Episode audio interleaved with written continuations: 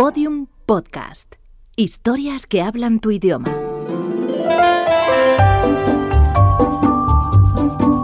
Historias de medianoche. Chicho Ibáñez Serrador.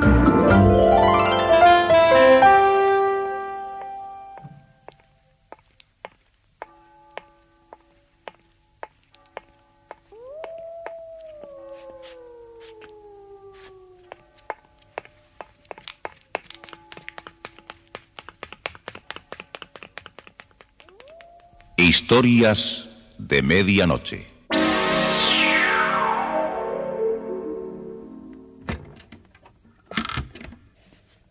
Buenas noches. La cadena Ser les invita desde este momento a entrar en la biblioteca del suspense. Adelante, por favor. Nos está esperando Narciso Ibáñez Serrador.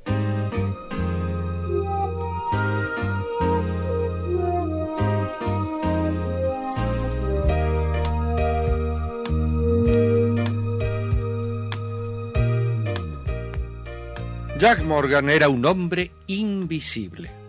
Nadie reparaba en él.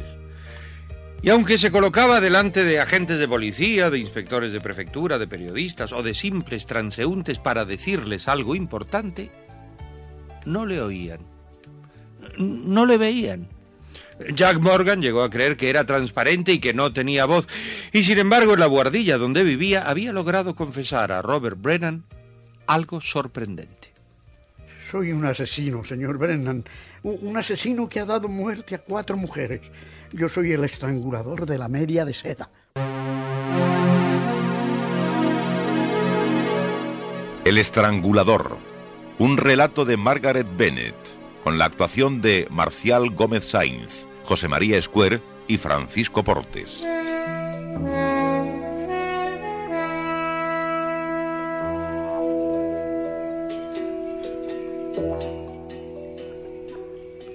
Sí. Robert Brennan miraba incrédulo a aquel hombre desastrado que le sonreía ingenuamente diciéndole aquella barbaridad. Los ojos del vagabundo brillaban con picardía, igual, igual que un chiquillo diciendo una mentira. ¿Le ha causado sorpresa lo que le he dicho? No me extraña. Todos hacen lo mismo cuando les digo eso. Y lo peor es que nadie me cree. ¿Se lo has dicho a mucha gente? A todo el barrio. I- incluso se ríen de mí. Pero si se entera la policía, pueden... Eso es lo que quiero, que me detengan, que me juzguen. Un juicio es lo que quiero y y una condena. Pero no me creen. Cuando voy a la seccional de policía me sacan empujones. ¿Has ido a la policía? Muchas veces. Hace dos días estuve con el inspector Ryan. No me hizo caso. Y el sargento Miller, que es el vecino, me golpea la espalda. Se ríe un rato y, y luego me empuja hacia la puerta como un estorbo. Por eso quiero que usted vaya a la seccional. Dígales que yo soy el asesino de la media. Va a ser difícil convencerles, Morgan. Si no te han creído a ti... Tienen que creerme algún día. Vea las paredes. Ahí están todos los recortes del diario que hablan de mis crímenes. Primero fue Annie Evans, la bailarina. Después Sibyl, la perfumista. Y luego Dina Goldman. Y esa otra Nancy Garland. Todas estranguladas con una media. ¿Hasta cuándo voy a tener que matar mujeres para que me arresten? ¿Puedo pasar, Jack? Ah, Tienes visita. Robert Brennan vio la figura de un policía que entraba en el cuarto. Adelante, sargento. Buenos días. ¿Tienes el periódico de anoche? Sí, eh, en aquel rincón hay varios sobrantes. Es el sargento Miller. Vive en el piso de abajo. ¿Qué demonios le estás contando, Jack? ¿Tus crímenes con la media de seda? es su conversación favorita. ¿No ve? Tampoco me hace caso. Nadie me cree. Nadie. Voy a traerle una taza de café caliente.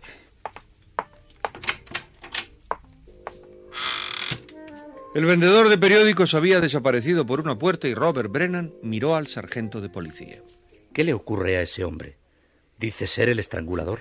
Desde que comenzaron esos crímenes, se está acusando de ser él el asesino. Ya tiene aburrida la seccional. Le conocemos desde hace años. ¿No bien sale un asesinato publicado en el diario? Jack Morgan aparece en la jefatura para hacerse detener. Es un pobre chiflado. ¿Está loco? Sufre una psicopatía de culpabilidad. Es inofensivo. Tiene ansias de que le detengan por un crimen y se confiesa culpable de cualquier asesinato que se cometa en la ciudad. Tendría que verle un médico. Ya lo ha visto un psicólogo de prefectura, pero no se ha sacado nada en limpio. Su demencia es eh, senil. Es imposible que sane. Lo dejo. Y no se deje impresionar mucho por lo que le diga Jack Morgan.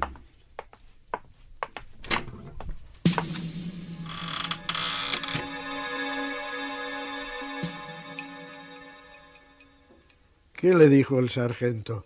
¿Se rió mucho de mí? No, Morgan. ¿Por qué deseas que te condenen? No lo sé, pero es que en esta vida siempre me han tomado en broma lo que he dicho. Cuando era niño no me hacían caso, ni siquiera cuando di la voz de alarma de un incendio en la escuela. Tampoco me creyeron cuando años después denuncié la presencia de un perro rabioso en el barrio. El perro murió a varios niños. Siempre que traté de decir algo, se rieron de mí. Cuando el andamio estaba a punto de derrumbarse, cuando se ahogó un cura en el río, cuando hubo aquel escape de gas, jamás me hicieron caso. Y ahora quiero que me tomen en serio. Quiero ir a la cárcel y que me hagan un juicio para mí solo, con magistrados, con fiscales y abogados defensores y, doce jurados. Esa es mi ilusión. ¿Por qué no me ayuda usted a conseguirlo? Trataré.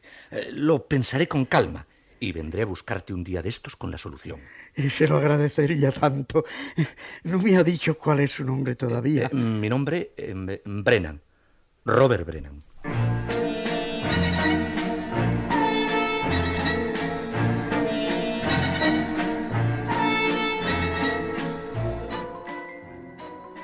Brennan tenía demasiadas preocupaciones como para perder el tiempo con aquel viejo eh, vendedor de periódicos.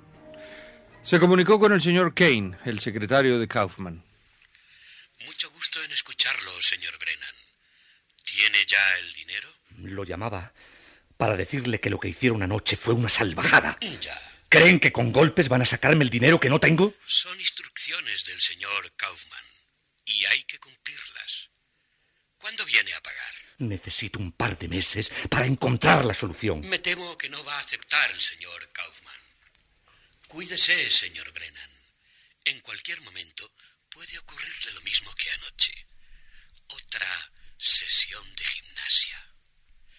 Hay orden de ablandarlo hasta que suelte el dinero.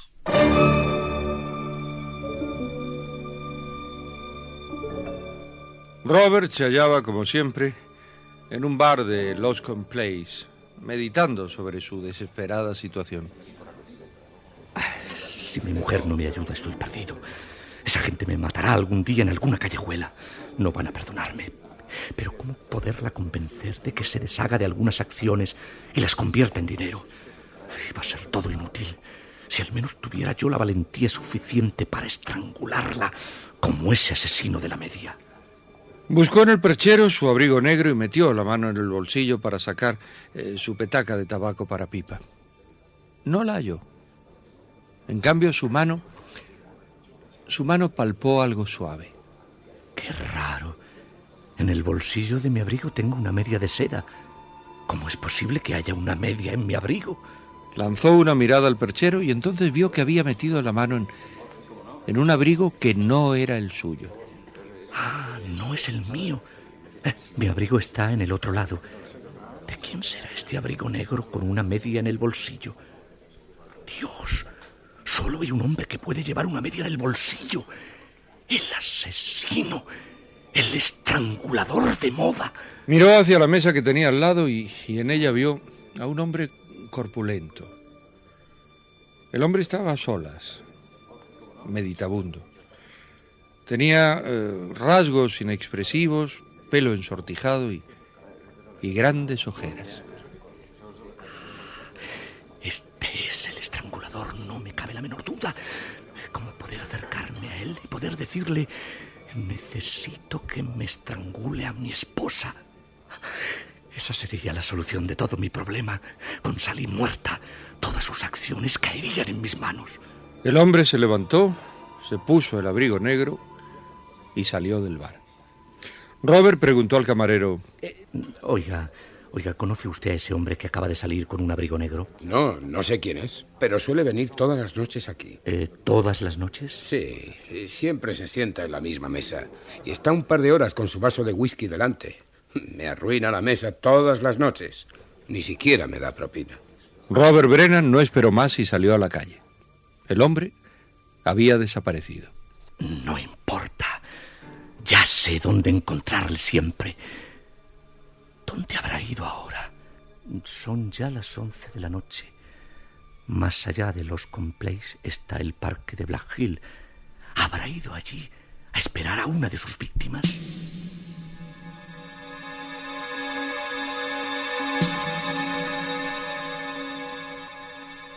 Al día siguiente compró un periódico y lo primero que vio fue un titular en la primera página. El estrangulador de la media de seda cobra una nueva víctima. Anoche de nuevo en el parque de Black Hill asesinó a una estudiante de medicina. La víctima se llamaba Swanee Fisher y tenía 23 años. Ah, Entonces no hay duda. El hombre del bar es el estrangulador, el que estaba sentado al lado de mi mesa. Esta misma noche me pondré en contacto con él.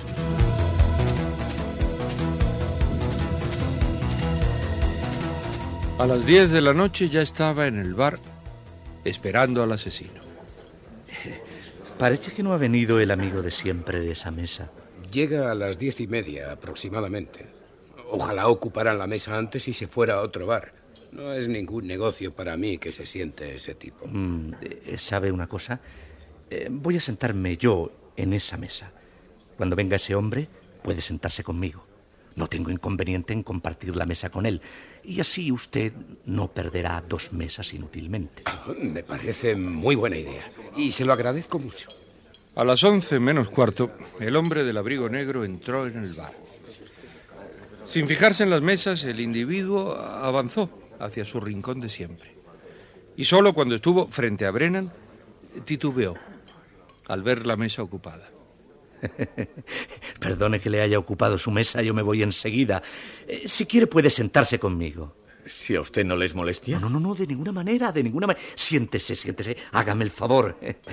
Por lo demás, yo soy el intruso. Esta mesa casi le pertenece a usted. Siempre se sienta en la misma. ¿Acaso me ha estado observando? Oh, no, no, no, no es eso, pero lo vi anoche. Eh, permítame invitarle. ¿Qué se sirve? Un whisky. Eh, traiga dos whiskies con hielo, por favor. Bien, señor. Para mí todos los bares son iguales. Y tengo que conocer muchos en mis viajes. ¿Muchos? ¿Viaja muy a menudo? Pues sí, sí, soy, soy vendedor, viajero. Suelo estar muy poco en mi casa. De nada me sirve tener una esposa joven y bonita. La veo una vez por semana y a veces una vez cada 15 días. No me extrañaría nada que Sally eh, quisiera divorciarse de mí algún día. ¿Hace tiempo que está casado? Solo tres años. Eh, Yo era uno de esos que aseguraba que el matrimonio era para los tontos. No creí nunca enamorarme, pero cuando conocí a Sally, opiné de un modo distinto. Mi esposa es una real belleza. Por lo menos eso creo yo. Y también mis amigos. Todos quedaron sorprendidos de que me casara con una mujer tan hermosa. Ya, eh, existen mujeres muy interesantes. Eh, Sally es distinta a las demás. Eh, tiene su pelo rojizo, piel blanca, una garganta esbelta. ¿Garganta esbelta? Sí, como el cuello de un cisne, blanco y sinuoso, un cuerpo maravilloso. Realmente he tenido suerte en hallarla. Es una mujer de escaparate, mi estimado señor. ¿Y no siente temores de, de dejarla sola? Oh, no, no, no, no, no, no. Ella me es fiel, de eso estoy seguro. Eh, No, no, no me refería a eso. Quería decirle si. si no siente temor en dejarla sola. Eh, Están ocurriendo en la ciudad muchos asaltos a mujeres jóvenes. Eh, sí, sí.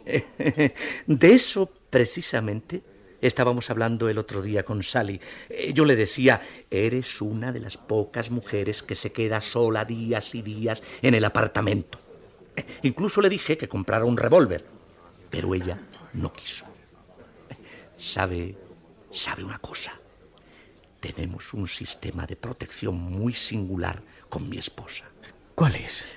Cuando yo llego, golpeo la puerta con la clave 312. ¿Tres? ¿Uno? ¿Dos? ¿Y, Sí. ¿Y qué es eso? La señal para que sepa que soy yo quien llama. Por ejemplo, es así. Primero, tres golpes. Después, uno. Y después, dos. O sea que resulta un ritmo así. Tres, uno, dos. ¿Y su esposa abre la puerta? Evidente, evidente. De esa manera ya sabe que no es un extraño. ¿Quiere conocerla? Mire, aquí traigo una fotografía de ella, en la cartera. Ven, vea. Dígame si no es hermosa realmente. El hombre tomó la foto y la miró detenidamente. Después se la devolvió a Robert.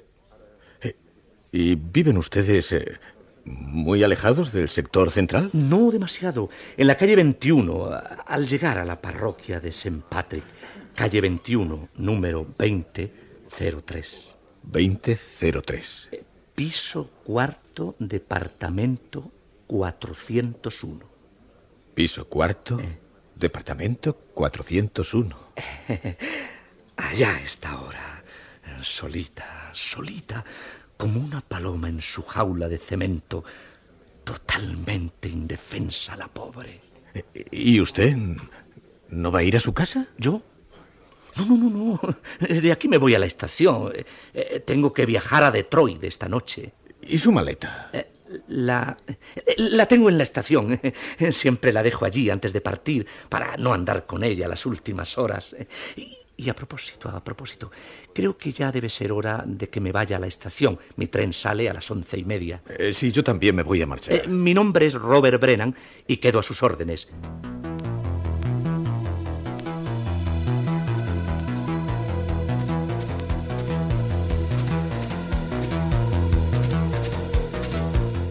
Robert Brennan corrió a través de las calles hasta la escalinata de la parroquia de St. Patrick. Escondido detrás de una columna de la fachada, observó el portal de su edificio. Tengo que cerciorarme. Estaba realmente interesado. Miró la fotografía con avidez. Y cuando le hablé de la garganta esbelta, sus ojos se abrieron con angustia. Es un paranoico, un demente asesino. Creo que no puede fallar. Llegará hasta aquí, lo presiento. A las once y cuarto lo vio. Venía enfundado en su abrigo negro y, y caminaba con pasos lentos. Dio resultado. Vino, vino a matarla. Has triunfado, Robert. Ese hombre te dejará viudo en un santiamén, con su famosa media de seda. Ah, allá está, vacilando todavía. Mira a lo largo de la calle. Él no puede verme. Ya entra, ya entra. Todo va a ser consumado.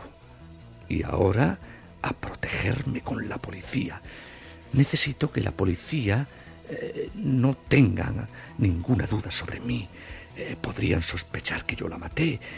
Y para eso nada mejor que estar en la misma seccional con pretexto de bah, cualquier cosa. Robert Brennan lo tenía todo pensado. Atravesó las calles y subió al cuarto del vendedor de periódicos. Jack, Jack Morgan, ¿dónde estás? El hombre del abrigo negro subió lentamente los escalones.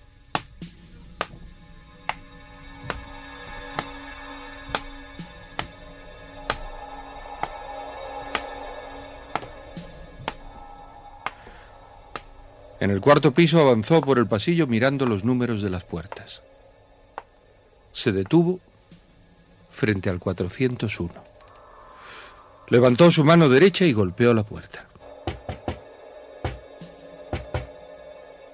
Robert, ¿eres tú? Ya abro. La puerta se había abierto y, y Sally miró con sorpresa al hombre del abrigo negro. ¿Quién ¿Quién le dijo que llamara de esa manera a la puerta? Su esposo, señora. Me lo encontré en un bar y, y hemos estado charlando un largo rato. ¿Puedo pasar? Tengo algo importante que decirle. ¿Quién es usted? Mi nombre es Edison Crane. Soy periodista. Dirijo el departamento de prensa del Canal 52. ¿Periodista? ¿Y para qué quiere hablar conmigo? Colaboramos estrechamente con la policía. Hace semanas que estamos detrás de la pista de un estrangulador. ¿El de la media de seda? Eh, sí. Aquí traigo precisamente en el bolsillo una de las medias con las que se valió ese asesino para estrangular a una de sus víctimas. ¿Y qué tiene que ver todo esto con su visita? Eh, Ya le dije que esta noche conocí a su esposo en un bar de Los Place. Tuvo una manera muy extraña de comportarse. Parece como si estuviera impulsándome a que yo... Continúe. a que yo viniera a matarla. ¿A mí? Dios mío. ¿E- ¿Está usted seguro? Eh, sí. Me dijo que usted estaba sola, que no estaba armada. Me mostró su fotografía. Me dio la señal para llamar a la puerta. Después me repitió la dirección varias veces. Eh, Solo repetía, está sola e indefensa. Sola e indefensa. Tengo la impresión de que su esposo creyó que yo era un asesino profesional. Hace días que está muy raro. Tiene una deuda muy grande y quiere que yo le ayude con dinero. Su marido se fue a la estación. Me dijo que viajaba a Albany esta noche. ¿A Albany? Robert no sale nunca de viaje. ¿No es vendedor viajero? No, le ha mentido. Eso comprueba lo que le dije. Me mintió porque está tratando de deshacerse de usted.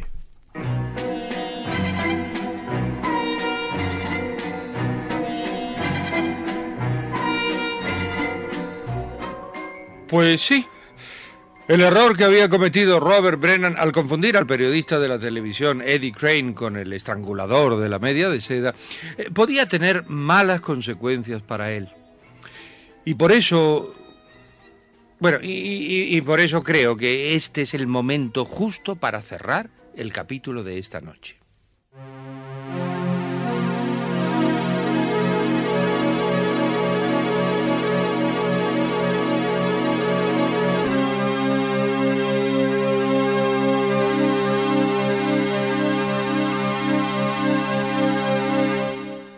Historias de medianoche.